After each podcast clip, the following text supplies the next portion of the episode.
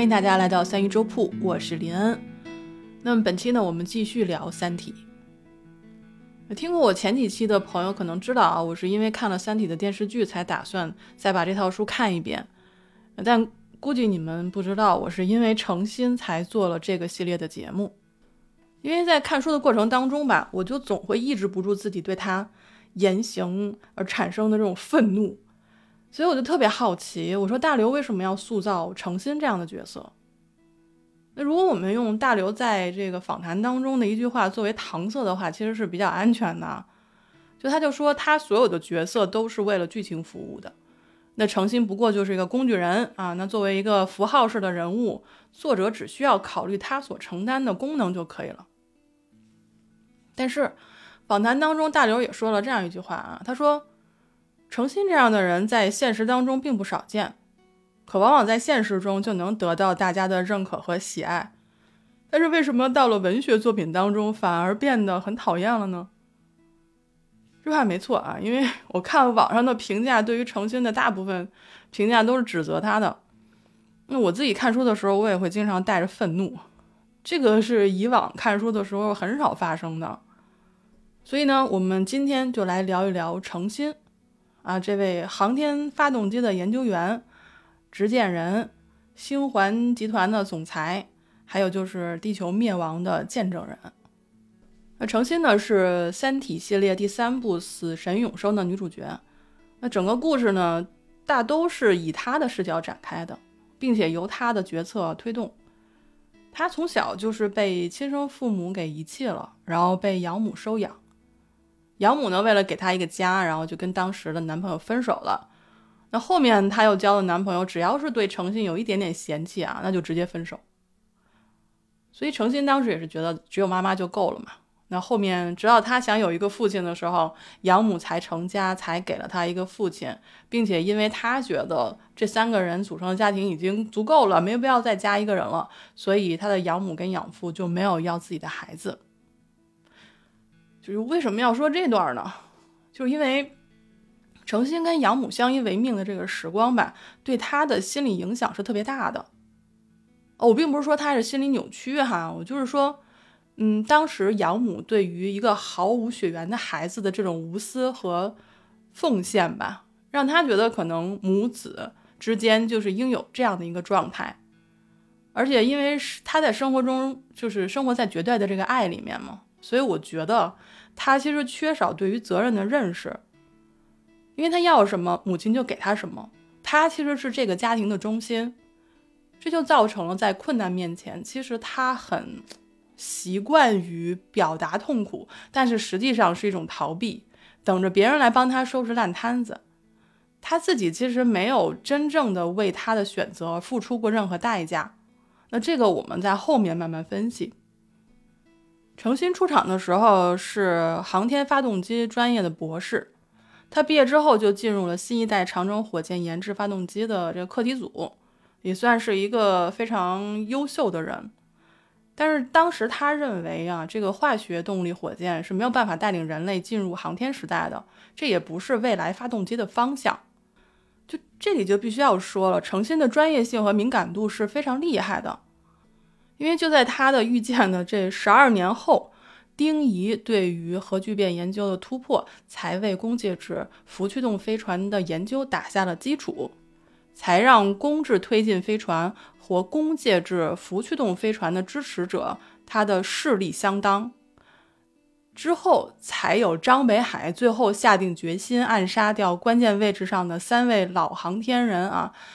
最后才让人类飞船的研究朝着工介质氟驱动飞船的方向发展了。那也正是因为他对自己专业的敏感度和专业度，让他抓住了一个离开化学动力火箭研究项目的机会，最终进入了 PIA 工作。那 PIA 我们上一集讲过了，是行星防御理事会战略情报局。就是人类对应三体入侵成立的一个针对三体舰队和三体母星的情报机构。那这个机构里呢有两类人，一个是情报人员啊，一类是专业人员。那程心呢就属于专业人员，他呢帮助解决获取三体舰队情报的时候需要的一些技术支持。程心在专业上是足够优秀的，所以他在第一次全体大会上就提出了阶梯计划。可以说，在当时众多的专业人员当中是非常耀眼的一个存在。当然了，不仅仅是因为他长得好看的原因。他当时在会议上提出的阶梯计划，其实就是以航天界的脉冲推进方式为基础，用全新的一个角度解决了探测器前进速度的问题。后面呢，他还为 PIA 解决了冬眠舱的重量问题。他提出了用死人代替活人，也正是这个观点给了韦德最后有一个就是只送大脑的那个方案的启发。所以可以说。在诚心的专业领域里，他是可以的，但是脱离了专业之后，他就是个普通人，他就是一个普通人。那你读书的时候，你会发现吧，大刘给了大量的对于诚心的心理活动的描写，而这些描写可以说是非常写实的，就让你看了以后就是不自觉的很讨厌他啊？为什么呢？因为这些心理活动所展现出来的啊，不是一个走在时代前沿的天才，或者是一个面对危机时的一个英雄，她就是一个二十多岁、没有什么处事经验和能力的女孩子。那这部书里边，我们看到了太多的天才型、精英型的人物啊，比如说罗辑，啊，三十多岁就当了清华教授，通透自私啊；张北海三十多岁，信念坚定啊，其心如铁；那丁仪呢？洒脱大气啊，才智近妖啊。虽然这个《三体》里面没有特别的去描写丁仪，但是他在《球状闪电》里是非常耀眼的存在啊。我建议大家去看一下。还有就是我们上一期讲的托马斯·韦德，不择手段，势不可挡。那我们诚心这儿呢，就是聪慧美丽啊，但是啊，可惜啊，能力有限。就他光凭能力有限这一条啊，按理说他。是不配做主角的，因为大家想一想，什么样的女人可以做女主角啊？叶文洁对吧？林云，叶文洁大家都知道了啊，这个人类的命运就悬在她柔弱纤细的手指上啊，这个大家都知道，这是第一步。那我刚才说林云是谁呢？啊，林云是球状闪电的女主角，绝对的大女主。这一位呢是研究新概念武器的军人，我们就简单说一个细节啊，就是球状闪电里面的一个场景，他们当时是用两架直升飞机拉着电网啊，试图激发空气当中的球状闪电。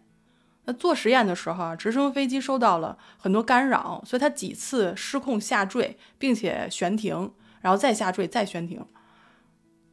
作为当时地面指挥员的林云。他甚至在飞机即将坠毁的时候都没有下命令让飞行员跳伞，因为他知道飞行员有百分之五十的几率能救起飞机，但是如果他下令让他们跳伞，那直升飞机就会百分之百的坠毁，那他的实验就要停止，甚至被取消。那当然，在场有人质问他，他说：“如果你指挥一次进攻，路线上有雷区，你会命令士兵趟过去的是吗？”林云只是淡淡的回答说：“按照新的军事条例，女性军官不能担任前线战地指挥。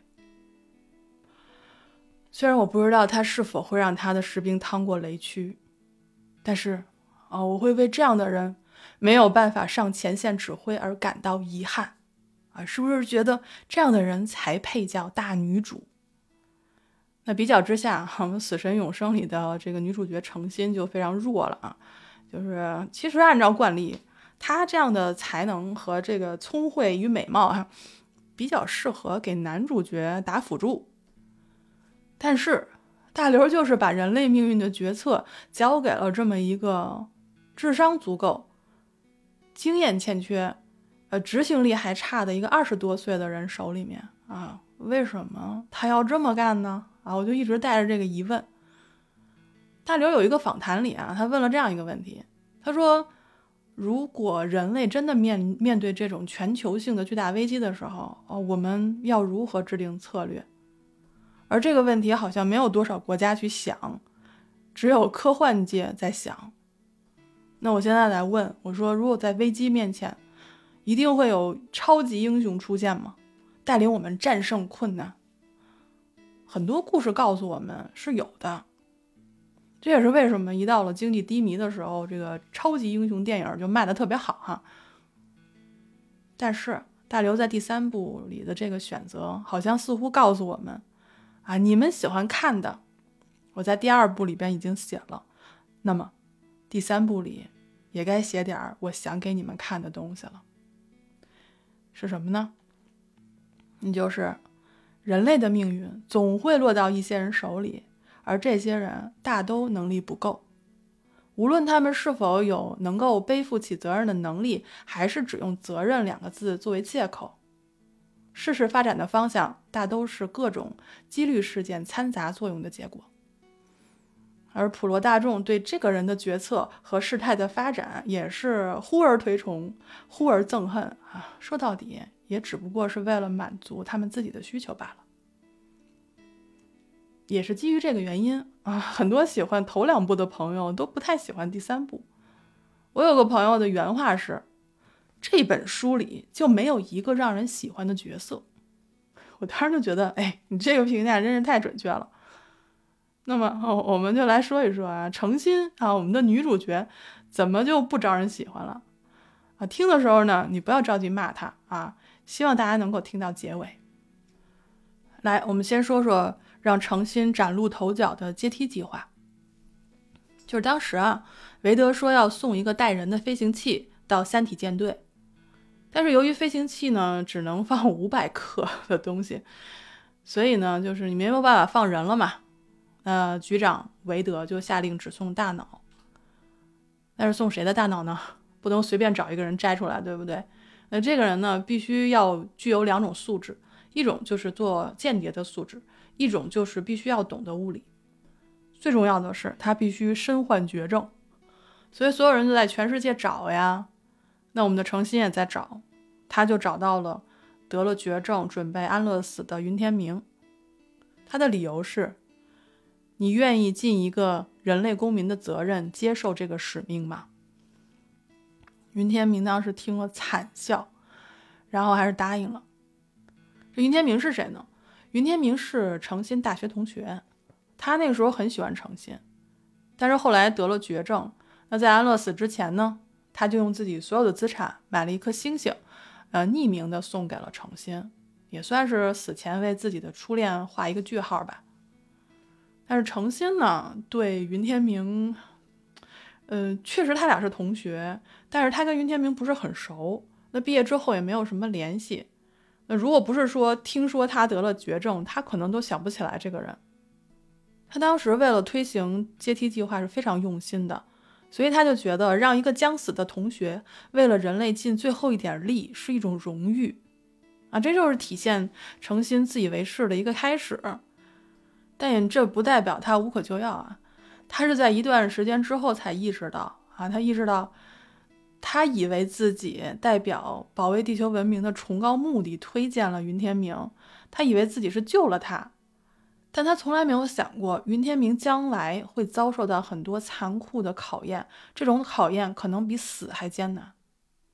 为什么？因为云天明是要做脑干切除手术，然后把自己的大脑送到三体舰队，那他会受到什么样的待遇，谁也不知道。三体人会不会就是研究他的大脑？呃，只研究他的大脑，还是说会克隆出来身体给他呢？然后再做各种的实验呢？他会遭受什么呢？是否还能够保有一个人的尊严呢？这还是三体人能够截获到这个探测器他将遭遇的事情。那如果三体人没有截获这个探测器，也就意味着云天明的大脑就会永远在宇宙中漂流。哎呦，当时看到这儿的时候，我说程心你也真是后知后觉。啊，他这种后知后觉，贯穿整部书啊，也是最让人诟病的地方。那诚心想到这儿，他就很痛苦啊，他就去想阻止云天明参与这个计划。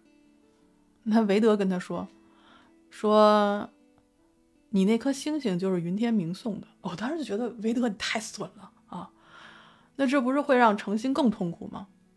而且韦德还跟诚心说：“说我不想让你干的事情，你一定干不成。”所以程心就很自责、很愤怒、很痛苦，但他也确实不具备任何能力去阻止这个计划。我就问你，你见过几个主角怂成这样的？所以我看到这儿，我就能理解自己的怒火了。就是这故事实在是不爽呀！主角的光环呢，魄力呢，就是为啥好多破小说里边那种疯批人设这么受欢迎？就是因为啊，我虽然计谋不够，但是我可以舍弃一切啊，虽然没啥用，但是很带感呢。但我们的诚心他不能啊，他也不敢，他能干什么呢？他只能表达痛苦。他表达痛苦的底层逻辑就是。我都这么痛苦了，是可以被原谅的。所以我就觉得大刘是真厉害，他把一个因为智商略高而获得了进入大事件的一个普通人，放在了一个很容易受到万众瞩目的地方，然后他让他接受诱惑和检验，甚至还把他的内心里面的自怜自恋写给读者看。这就像什么呢？这就像在一个啊磨皮瘦脸的网络世界里，放进了一个能够看得到皮肤纹理和青春痘的真人。就是约翰·杜威说过啊，说人性中最深层的动力是对重视的渴求。我们看书都知道，说程心从小呢就被养母当眼珠子一样重视，他非常享受这种重视，而且他渴求更多这样的重视。所以这也就可以解释，每次啊，在书里面他接受到别人的重视，甚至是来自敌人的，都能让他产生一种诡异的亲切和兴奋。也可以解释他为什么每次明明能力不够，但是他偏偏要去做这个涉及别人生死的决定，并且每次他都让别人付出代价啊，自己呢却用痛苦去掩饰自己的无能，全身而退。你就比如。他送走了云天明的大脑之后，他被要求冬眠。那等他醒了之后，就遇到了更换执剑人的竞选。之前作为研究人员，诚心是优秀的，但是作为一个普通人，他从未接受过全球性的关注，就是那种走在大街上都能被认出来的那种知名度，他以前是没有的。所以当时他苏醒之后就被搞得有点飘飘然了。首先是因为他拥有云天明送给他的星星，这让他拥有了财富和全世界人民的羡慕。然后就是各方的关注，啊，然后他还被三体人的地球代言人质子接见，甚至被这个广大民众叫做美丽的圣母。哎呀，其实扪心自问啊，如果我处在那个境地，我不会飘吗？啊，我不敢说我能拯救世界。哦，如果我的关注度突然增加到那个量级啊，我估计应该是会这个高兴跳跃旋转。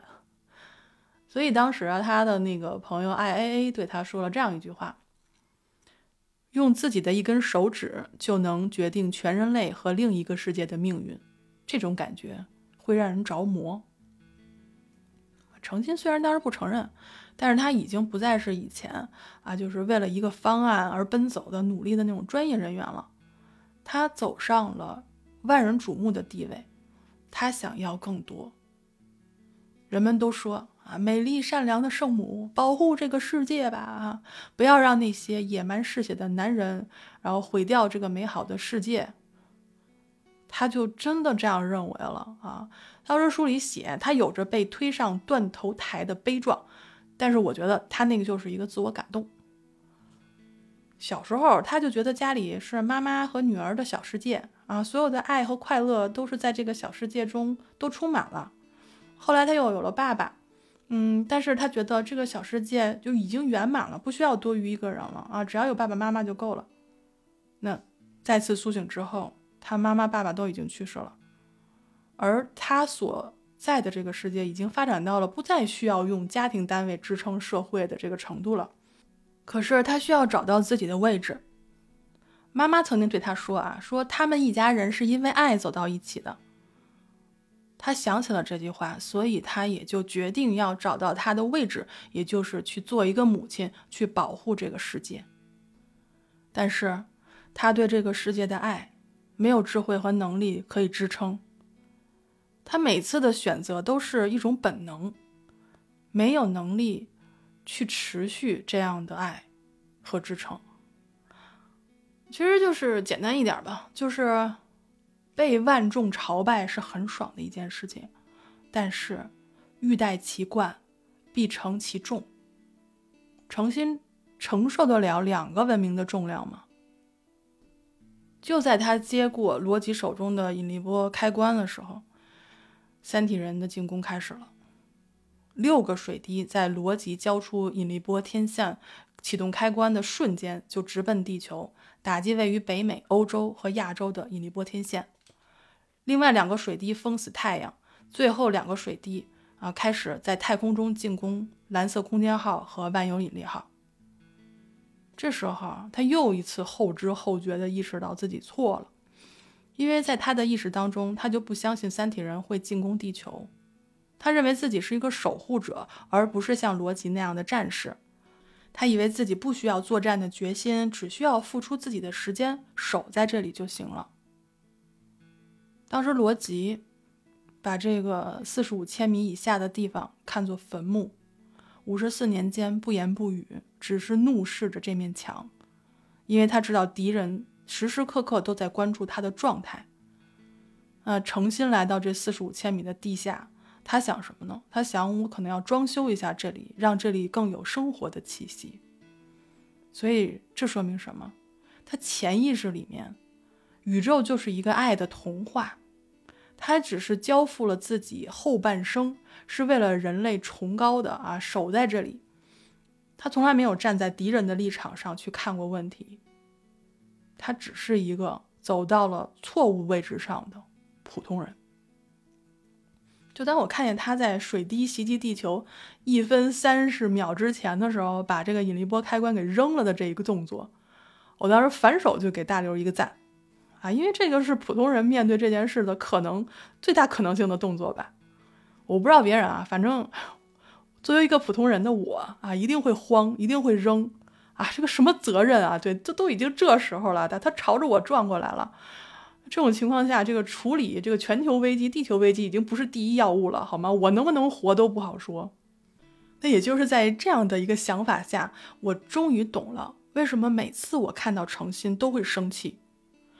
是因为他干的这些蠢事儿，我肯定也会干，啊，对他的怒火其实也就是对我自己的怒火，啊，无能啊，虚荣啊，自怜啊，自恋呐，这些我都有。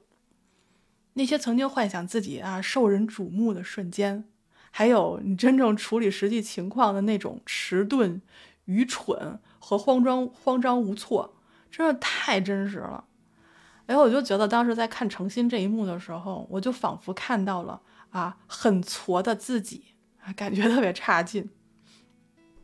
但是我也看有人说哈，说如果他要是在那个环境之下，他就按按钮啊，妈的拼了！我信啊，我信，一定是会有人按下那个按钮的。但其实你你按不按也不影响人类灭亡这件事情，为什么？因为威慑和被威慑的双方其实都在恐惧当中，这个事儿吧，它主打是一个制衡。那为什么三体人怕韦德？为什么说韦德的这个呃威慑度是百分之百啊？不是说他百分之百会毁灭三体人，而是在三体人的评估之下，他们所有可能威胁到地球的行动，韦德都足以判断出背后的意图。并且都会发动广播来毁灭三体世界，这个从韦德杀诚心这点就可以看出来，因为诚心的苏醒就是三体人嘛，三体人搞出来的。结果韦德刺杀没有成功，反而让诚心代替了罗辑，所以三体攻击地球来的时候，诚心没有按引力波广播启动开关，水滴呢就清除了地球上所有的引力波天线，这个世界。其他依旧，但这个世界已经不属于人类了。那大刘在这种情况下，通过质子对诚心说了一句诛心的话啊！注意啊，这也是对你我说的。质子说：“你做出了我们预测的选择，不必自责。事实是人类选择了你，也就选择了这个结局。全人类里面，就你一个是无辜的。”我当时就琢磨，质子为什么要说这个话？是真的认为诚心是无辜的吗？当然不是。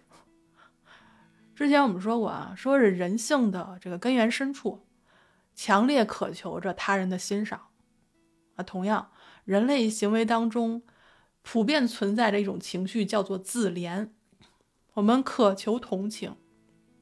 就比如说，小孩经常会把自己的伤口给别人看呐，或者故意的把自己弄伤啊，博取同情啊。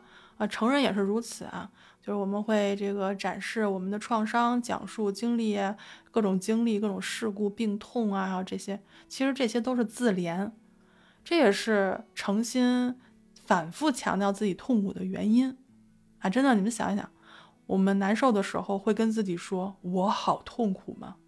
但是书里有好多次有这样的这样的描写，对吧？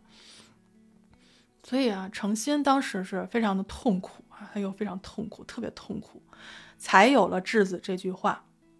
这句话不过是一种对人类的讽刺。质子的意思是说，你看，我对你们太了解了，我让你们选诚心，你们一定会选诚心。你很痛苦吗？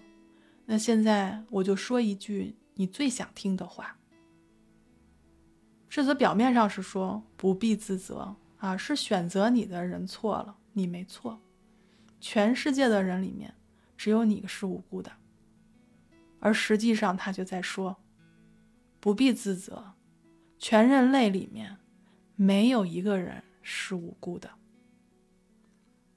但这句话，诚心没听出来。估计很多人都没听出来，故事里边的人都没有听出来，因为当你把这件事的责任归在诚心身上，你不过是在推卸你当时选他的责任。也就是说，他按下开关是你的责任，他没有按下开关也是你的责任。没有人是无辜的。一件事情发生，指着别人的手指是最容易举起的。所谓担当，就是对自己的选择负责。但这件事真的没有多少人能做到，所以为什么说这个选择诚心的人负有责任？那我们上一次讲韦德的时候说了很多关于文化反射的背景，如果你还没有听，我建议你可以去听去听听啊，我聊的还行啊，真的。那我们这儿简单提一下啊，就是当时更换执剑人这件事儿，其实是三体人的文化入侵啊，就是渗入吧，应该叫做。就是他们当时很巧妙的以一种学习人类文明的低姿态，啊，就说啊，我们模仿人类的作品，然后再发还给人类，请你们欣赏指正。人类一看哟，说你们虽然科技比我们强很多啊，但是你们文化是真不行。那以后好好跟我们学，让我们人类的思想之光照耀你们吧。结果五十年后，人类的男性全部趋近于女性的样貌和举止，因为《三体》啊，通过这个反射回来的文化啊，它是宣扬温柔和平，它制造出来一种假象，就是本来是对立的敌人，但是他匍匐在你面前夸你，啊，说你们儒雅柔和影响了我们，你们真伟大。然后人类听了这话以后，就就越发的儒儒雅柔和，而三体人呢，他他的确是通过这几十年缺啥补啥，他们原来不懂谋略啊，看不懂三国，结果现在跟着人类一顿猛补啊，这是青出于蓝而胜于蓝。这个仁厚柔和是没学啊，学的全是阴谋诡计。结果他们当时就是为了替换掉逻辑，他们就推出了诚心。诚心当时是一个什么样的样貌呢？就是在众多粗鲁嗜血的男性候选人当中，突然出现了一座啊一朵耀眼的呃小白花。那人类怎么可能不选呢？柔美典雅啊，神爱世人的圣母形象啊，所以人类就选了他。那你就得接受这个结果，准备去澳大利亚，然后灭绝吧啊！这才是质子对人类的嘲笑和讽刺。那之后呢，就是四十二亿人啊，就是移民澳大利亚，啊，诚心也就开始了自我放逐，他内心充满了痛苦，唉，他就拒绝了一些特别待遇吧，就是坚持自己要跟普通人一样受苦，啊，其实我就想说一下，就是我们普通人一般下岗了之后吧，就不再有职位了，但是不知道为什么啊，这个执剑人下岗之后就有一个优待，这个也是挺逗的。那毕竟呢，就是我站在这个位置上也就十五分钟啊，就不再是无名之辈了。好歹我也是几百万人选出来的啊，虽然我真的啥也没干啊。所以这也就是很多人诟病程心的地方，就他来到澳洲荒凉的地方居住啊，没有选择这个就大城市，嗯，因为他要跟一般人一样受苦嘛，因为作为要作为他对自己的一种惩罚。但是这个我觉得依然是一种自我安慰。为什么？因为在后面一些小细节里边就可以体现到，就是一他因为被质子关照了，还有一点点小得意，因为他说啊，天哪，那个要杀了四十二亿的女人还在关心我。我当时就想晃他的肩膀，我说你醒醒，那不是质子，那是云天明啊，就是为了就是为了你，然后被挖了大脑送到宇宙里，差点丢了的那个男人，好吗？我们冷静一点。就诚心这类的心理活动特别多啊，我知道你要骂他。啊，因为我在说这段的时候，心里也暗戳戳的骂他来着啊。但是我们得回到本期的中心思想上，那就是异地而处，你会怎么想？你会怎么做？我们得承认，人的思想中有着不可言说的幽暗。如果我们像三体人那样啊，想就是说的话，那想想你和身边的人会是什么样子？诚心的心理活动。以文字的形式出现在我们面前，我们会反感它。我相信，如果我啊，我把我此时此刻对诚心的全部想法，不加修饰的真实的表现出来，我自己可能就先崩溃了，因为我知道，批评、指责和抱怨是蠢材与生俱来的才能。我不想在你们面前啊表现出我是一个蠢材，因为我要做一个。文静的、知性的 啊，包容、优优雅的，算了啊，我 我也只是努力，不想让自己的愚蠢啊展现出来啊，这已经是我的极限了。所以我其实想说，就是不要指责和批评，因为很大程度上，这只能代表着我们的无能和愚蠢。那我们回到故事啊，诚心在澳大利亚见证了三体人的灭绝政策。他很痛苦，但是他啥也做不了。哎，其实，其实我们不选诚心的一个原因就是啊，他做了选择，但是他并不知道自己要付出怎样的代价，而这个代价一般情况下都是旁人帮他承受住了。为什么这么说啊？因为就在人类要在澳大利亚啊重新开始什么相互厮杀、互为食物的黑暗时刻的时候，太空里面的。蓝色空间号啊，利用万有引力的引力波天线发出了三体星座的星系的坐标，所以他们其实帮助了诚心按下了这个按钮，也是他们帮助诚心承受了这个代价。也正因为他们的这个举动，人类可以回家了。然后后来三体的母星覆灭了，那我们知道人类的母星时间也不多了，所以人类就要开始准备自救啊？怎么自救呢？他们就想尽了各种办法，那这个时候程心要干嘛？他要自杀。我当时一看，我说为啥？你为啥要自杀？没别的原因啊，因为他太痛苦了。哎呀，哎，解释一下啊，就是三体星系因为坐标被发出去之后啊，就三年就就毁灭了。那三体人啊，在人类眼中的形象变了。人类开始啊，为他们必须去太空漂流啊，这叫什么？一种兔死狐悲的，就为他们祈祷。当初啊，那些为了蓝色空间号发出坐标而欢欣鼓舞的人类，现在开始诅咒他们，说他们是魔鬼。这就是为什么我说蓝色空间号的那帮人帮助诚心承受了按下按钮的这个代价，而诚心啊，当时没有按下按钮，现在的人们也意识到了。哦，他原来没有按下那个按钮，一定是他对世界的爱。她是一个伟大的女性，所以啊，人类又开始把诚心当做新纪元的圣母看待。诚心真真是受不了这种反反反复复的重视和鄙视，所以他不想活了。他想死，但是他又不敢，所以他当时就手握着药片然后找到了一个活下去的借口。就是他的朋友 I A A 和弗雷斯可能会因为他的死而悲伤，他不能伤害两个无辜的人。就这段借口看的我呀，反手又给了大刘一个赞。真的就是非常写实，彻底把我们对英雄的这种迷信给打散了。你说张北海会自杀吗？啊，不会。罗辑会自杀吗？不会。韦德呢？不会。史强呢？不会。程心呢？会，但他不敢。我就觉得这个太写实了啊！我虽然很嘲笑、鄙视程心，但是我也知道，要是我，我也得找借口，我绝对不敢死。那这时候呢，故事继续进行。远在三体舰队的云天明，他其实是一直通过质子观察程心。我估计他是看到了程心要自杀，所以提出了一个见面的请求。所以他们两个呢见了面之后，云天明就冒险讲了三个童话故事。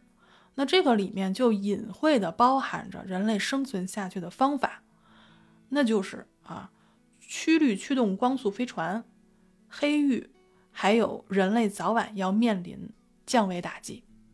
只不过啊，他高估了人类的领会能力。最后一个降维打击，这个他们没有悟出来。那上一期我们其实聊到了曲率驱动啊，就是来自云天明的故事。那当时呢，因为曲率驱动会在太空留下尾迹，呃，这些是可以被高级文明探测到的，呃，会引来打击。所以当时政府呢就把光速飞船的研究给禁止了。这也就是为什么诚心虽然决定研究。光速飞船，但是他知道会遇到很多困难，他也知道自己没有能力去做，所以他就把星环集团交给了韦德啊，他让他去研究这个光速飞船，他就冬眠了。那等他再苏醒呢，就是韦德让他拿主意，是否继续研究曲率飞船，因为如果你不想违法，那就直接独立，那就得干一仗，那可能就会有人死。那之前他跟嗯程心有一个约定嘛，说如果这件事情会引发别人的死亡嘛，那你就要把我叫醒，让我做主。结果他倒是做了主啊，他让韦德和星环集团的所有武装缴械投降，最后就是三百多人入狱啊，韦德被判死刑。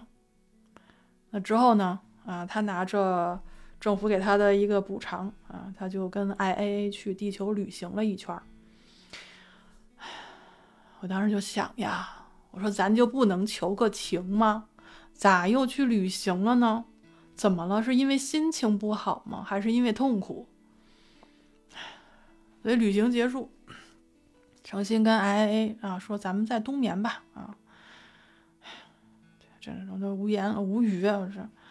后来等他们俩再被叫醒的时候，就是地球啊太阳系遭遇二向箔打击。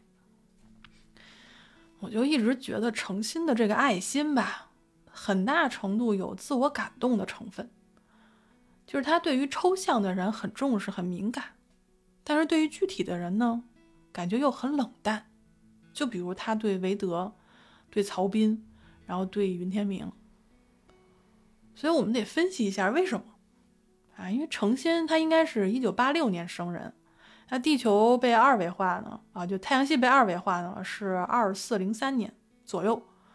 也就是说，他在二零零七年三体危机之后，其实只在这近四百年当中真正清醒的生活过四年多。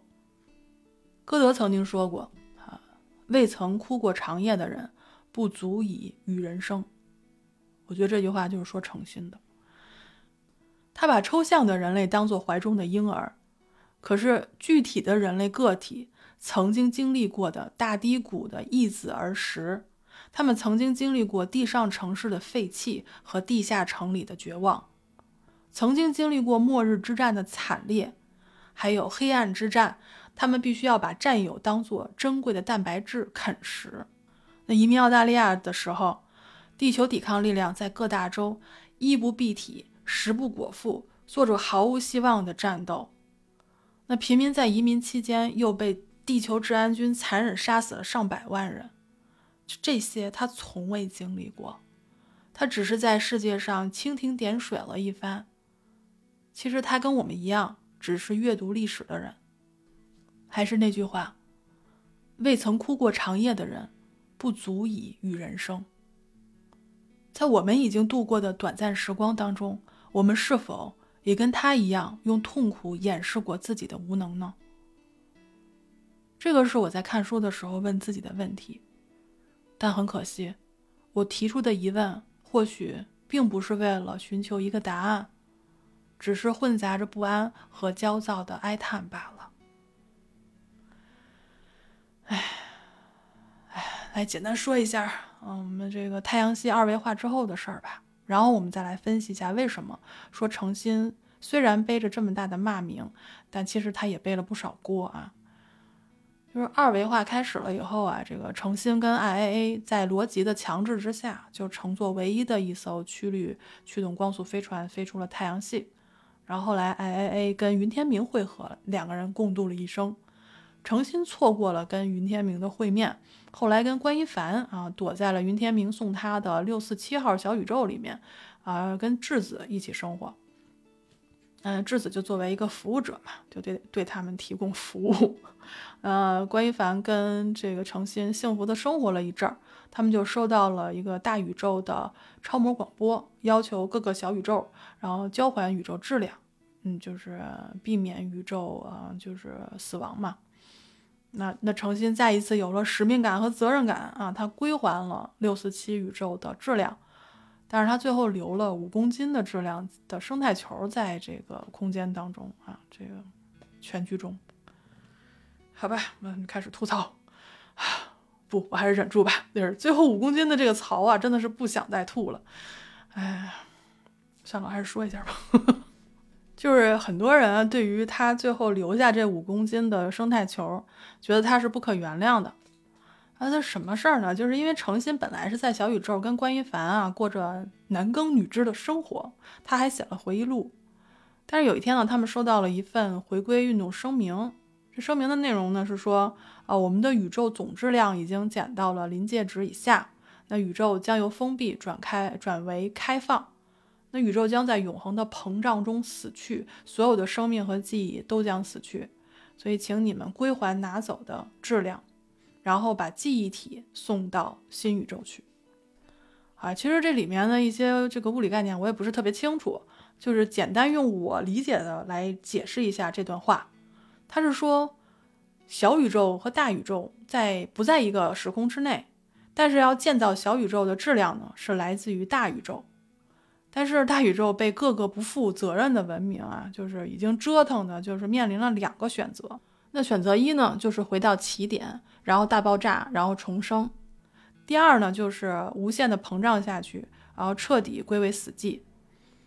最后呢，就是由超高级文明组成了一个宇宙回归组织，然后号召所有拥有小宇宙的人啊，把小宇宙的质量归还给大宇宙，因为大宇宙的总质量已经减少到临界值以下了，那么这样大宇宙就将会走向死亡。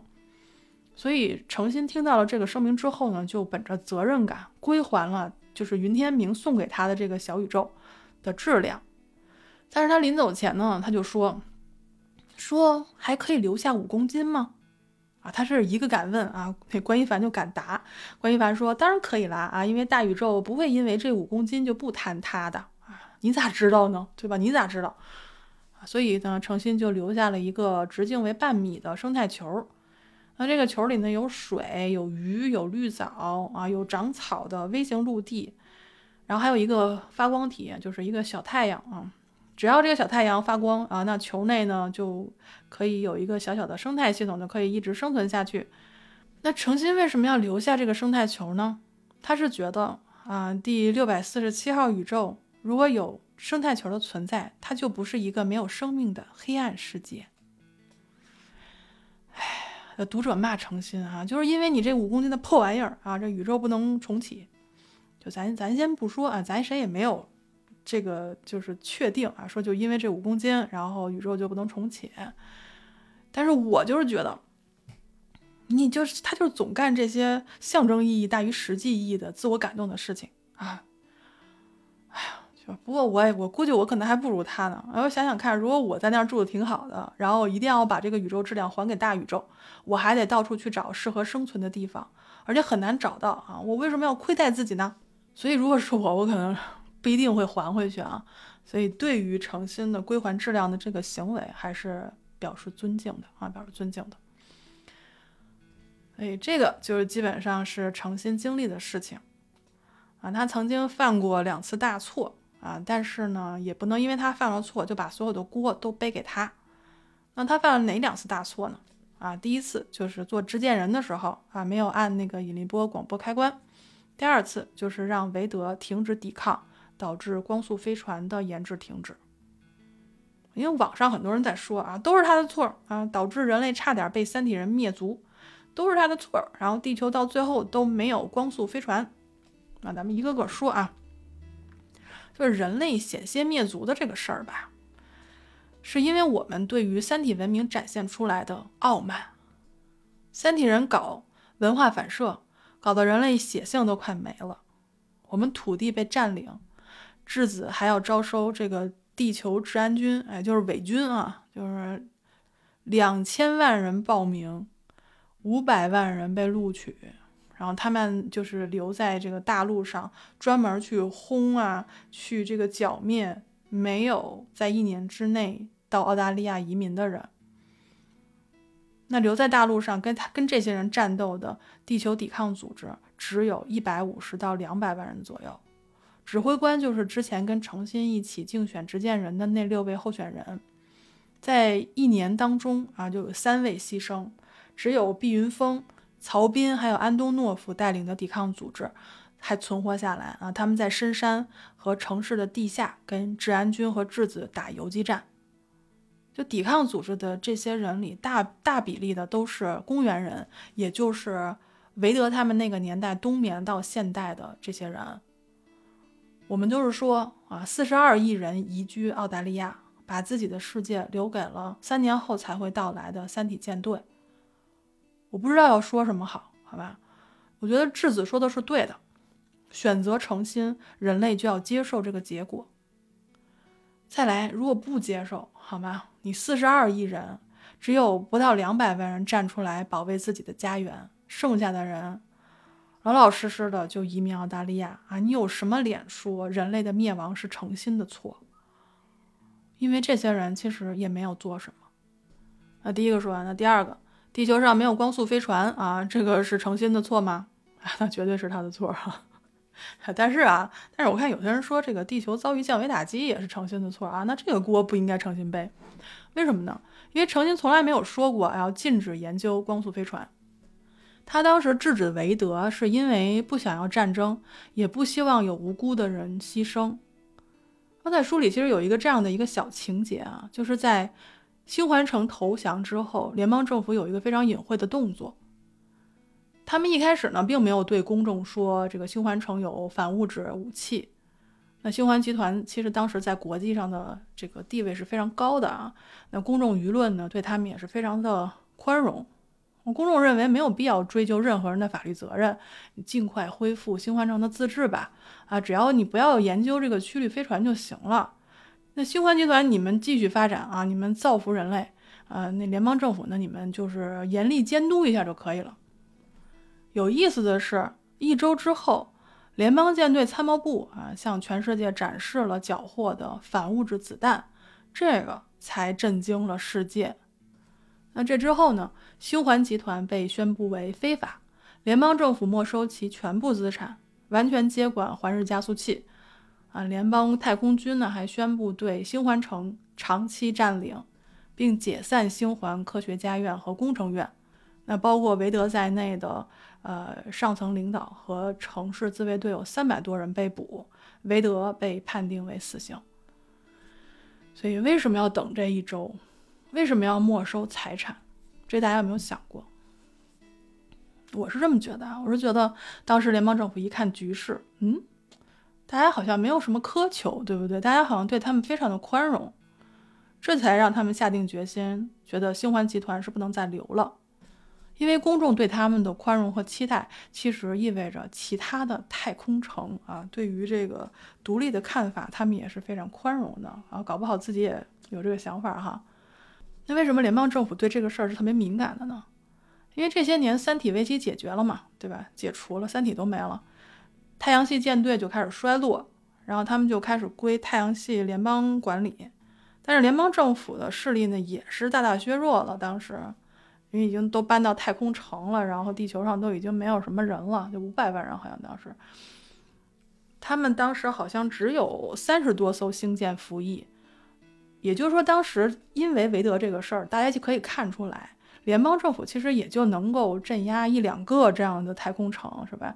那如果其他人也效仿星环城独立，各自为政，他们是顾不过来的。所以当时他们等了一周，然后告诉大家，哦，反物质武器是被这个星环城的人已经造出来，然后被我们收缴了。啥意思？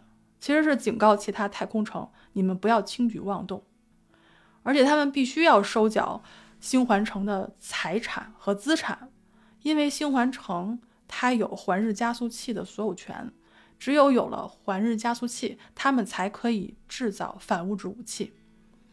还有就是星环城的资产，其实当时已经是怎么说是世界经济巨头了。那如果可以名正言顺地接管星环城，也就意味着联邦政府的实力得到了极大的增强。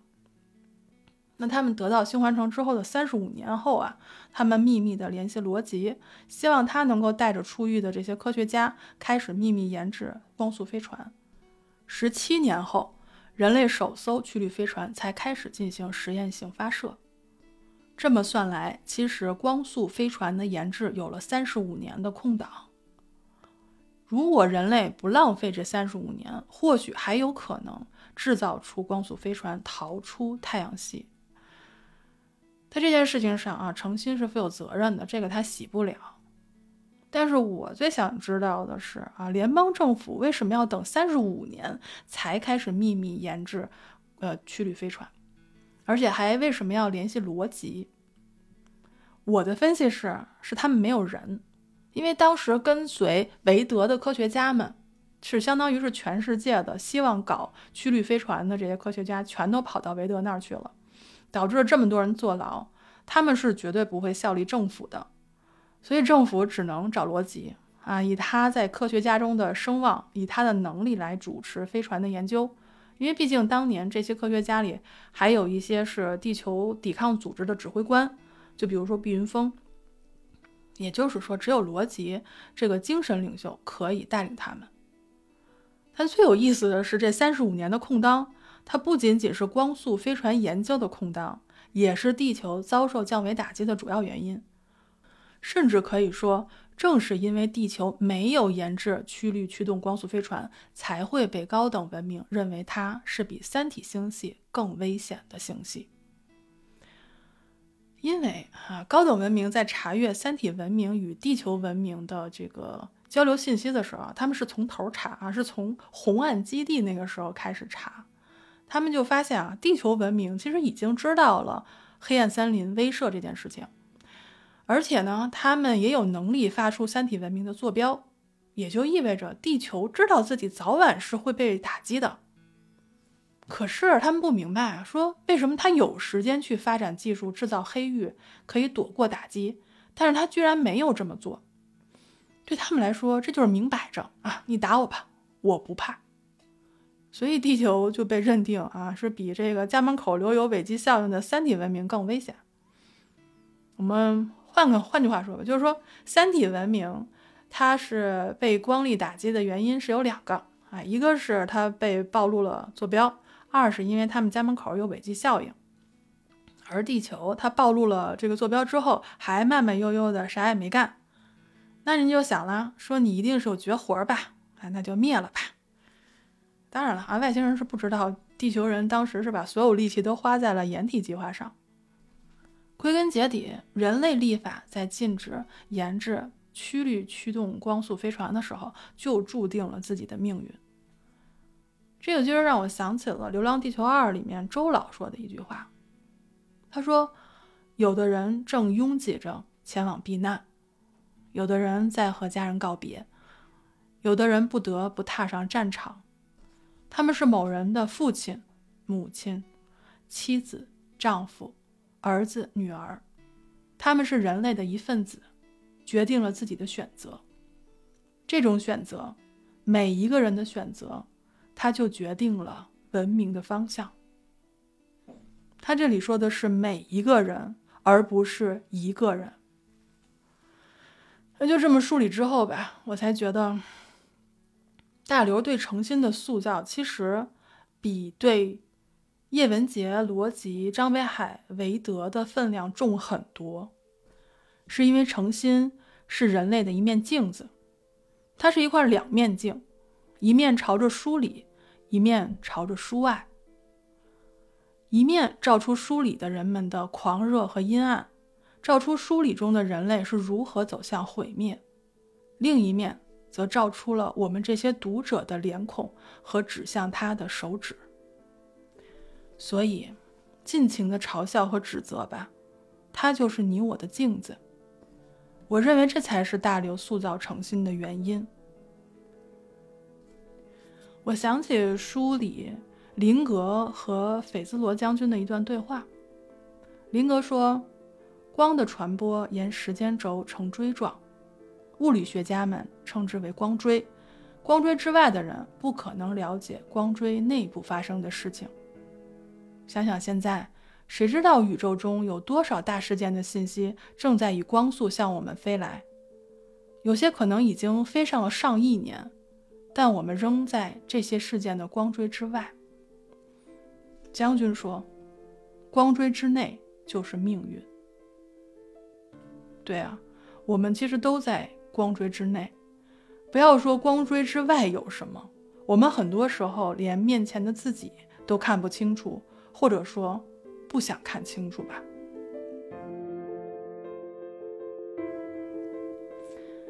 感谢你的收听，这里是三鱼粥铺直播间里的故事，我是林恩，咱们。下期再见。